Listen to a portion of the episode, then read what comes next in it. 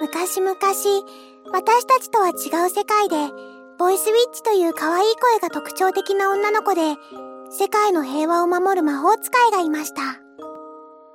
今回は、そんなボイスウィッチたちが、可愛らしい国にいるお姫様を救う物語です。ボイスウィッチたちはいつも平和な毎日を可愛い声の子と一緒に楽しい毎日を過ごしているのですが、今日はちょっとだけ様子が違いました。ハムハムハム。ハニーちゃん、それからパームちゃん。今日も素敵なお料理いっぱいありがとうございます。はーい。いつもお姫様にはお世話になっているので、その恩返しです。おかわりもいっぱい用意しているので、いっぱいいっぱい食べてください。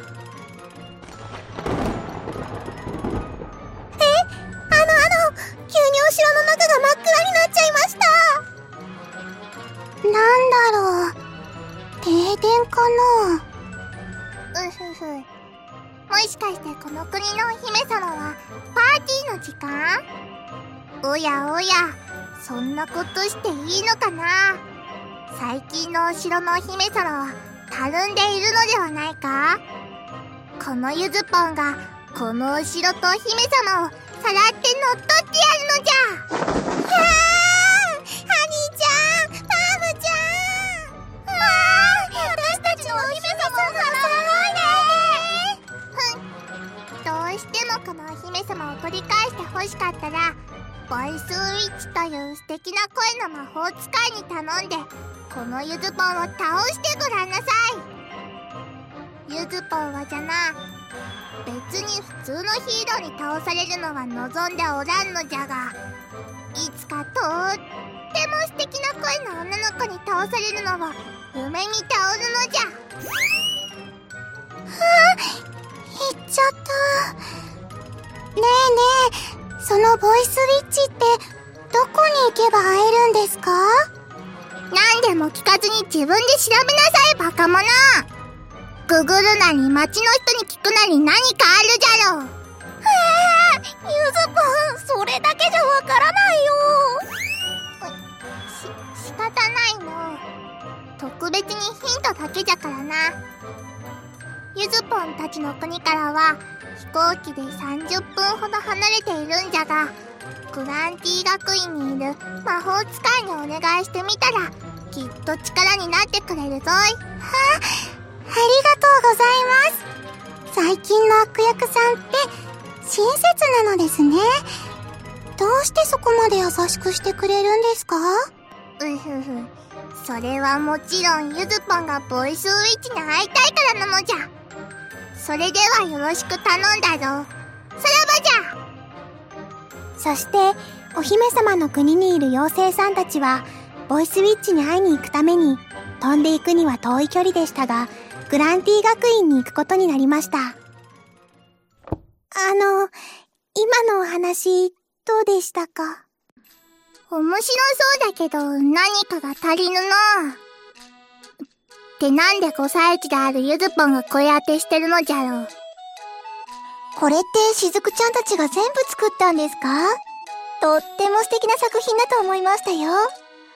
うーん、ところで、このお話って今どのくらい完成しているのですか？メイ先生、ありがとうございます。うーん、実はまだ30%くらいなのです。そ、そうなんですか。大変そうですね。あの、もしよかったら、私もこのお話の中に入れてほしいんだけど、ダメですか？先生も、この子たちと一緒に声の魔法使いとして、この世界で一緒に活躍してみたいです。ボイスウィッチを見守る、ボイスウィッチの先生ですね。はい、もちろん大丈夫ですよ。やったー そういえばゆずちゃん、とっても悪役らしい演技で、先生うっとりしちゃった。えゆずぽんそんなに演技しっかりできてたの？やったー嬉しいのじゃメイ先生、ありがとうえねえ、お姉ちゃんたち何やってるの？私たちがしていることですか？この絵本のお話にみんなで声を当てて演じているのです。あの、もしよかったらなんだけど、お姉ちゃんたちのお話に僕も入ってみたいんだけど、いいかな？はい、もちろん大丈夫ですよ。猫耳の帽子をつけてるから、擬人化した猫ちゃんなのかにゃ？それなら、猫系のボイスウィッチちゃんですね。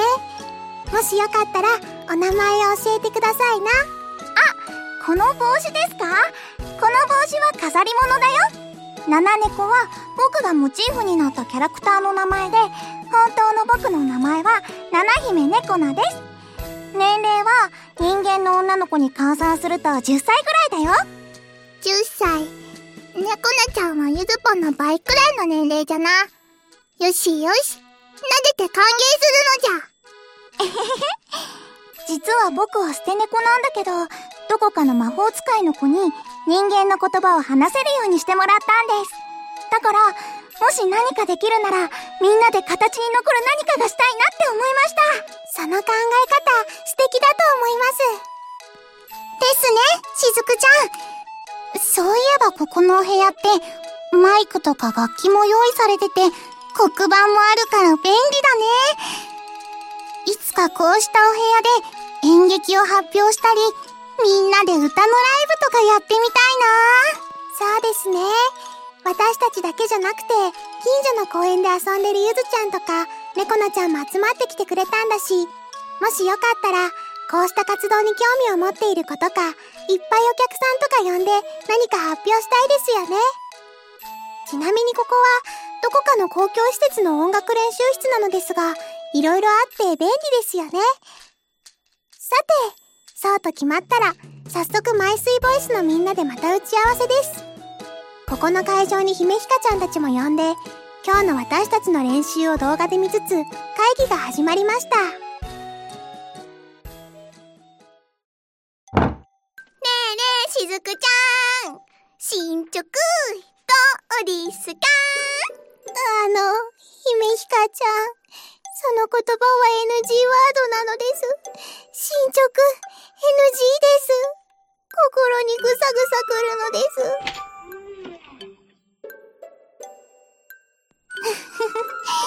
皆さん素敵な会議をやっているのですね。私は、ひとみちゃんのお母さんです。姫ひかちゃん。あんまりしずくちゃんをいじめてはいけませんよ。あ、後ろは見ないでくださいね。私は木更木しずくのお母さんです。今日はみんなが頑張っているので遊びに来ちゃいました。あんまりいじめると、しずくちゃんが泣いちゃいますよ。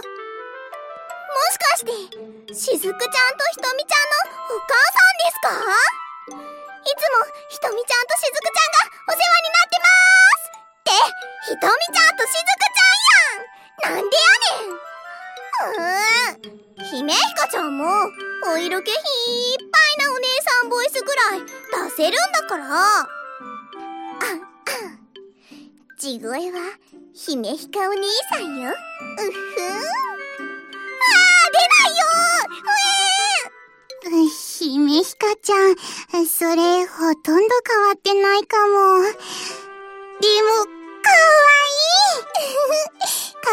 声の子が頑張ってお姉さんの声を出してるのって、とってもかわいいですよね。うんうん。しずくちゃんも私と同意見だね。やっぱりサークルリーダーさんはわかってる。できるだけお姉さん声とか男の子の声とか、みんなの声を最大限に活かしたセリフを取り込んでみたいですね。ふむふむ。メインはロリッコいっぱいにして、エキストラさんも呼んで、みんなで少年ボイスとか、お姉さんとかもありだよね。ところで、今日って、私としずくちゃんと、ひとみちゃんしかいないの？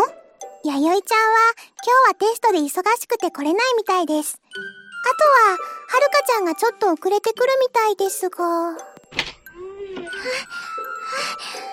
待たせしました。あ、はるかちゃん、こんにちはです。それでは、早速会議を始めちゃいましょう。というわけで、朝に私たちが練習した動画をみんなで見ながら意見交換会が始まりました。この動画を見て何か質問がある方はいらっしゃいますか？はいこのボイスウィッチって何か元になったお話とか作品はあるのでしょうか？本当は、このボイスドラマの作者さんが4年前に作ったお話なのですが、モチーフになったのは私たちなので、私たちが体験したお話から作ったオリジナル作品になります。今回の朗読絵本ライブでは、このお話を中心に発表しようかなと考えているところなんです。なるほどなるほど。でも、これだけだとわからないかもだから、この作品の簡単な説明と、黒い部分を教えて。はい。このお話は、可愛い声であればあるほど強い魔法が使える、ボイスウィッチのサーシャちゃんと、新人ボイスウィッチさんが中心のお話です。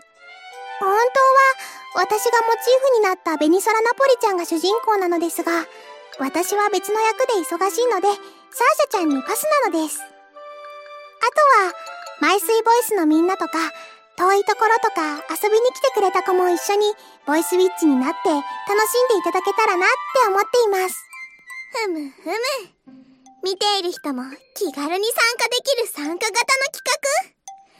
みんなでワイワイ演じるの面白そう黒い部分はそのボイスウィッチが好きすぎて自分のものにしたり、ボイスウィッチを利用して世界を征服する悪い人たちがいるのです。一部の悪い人は伝説のボイスウィッチをアンドロイド化という技術でコピーして、アンドロイドのボイスウィッチを利用して、本物のボイスウィッチを誘拐する悪い人が出てきました。なんだかそのお話聞いてると、公開が楽しみすぎてワクワクだよ。ちなみに、ボイスウィッチとボイスウィッチを利用している悪い人だと、どっちが強いの？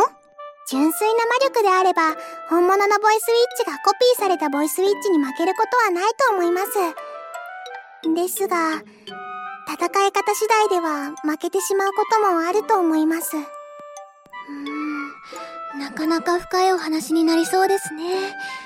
もしよかったら、パセリの私にもお手伝いさせてくださいな。はい。では、もしよかったら、今月中に弥生ちゃんと一緒に旅行に行く予定なのですが、ボイスドラマのお話作りの一つとして、どこかにみんなも私たちと一緒に遊びに行きませんか？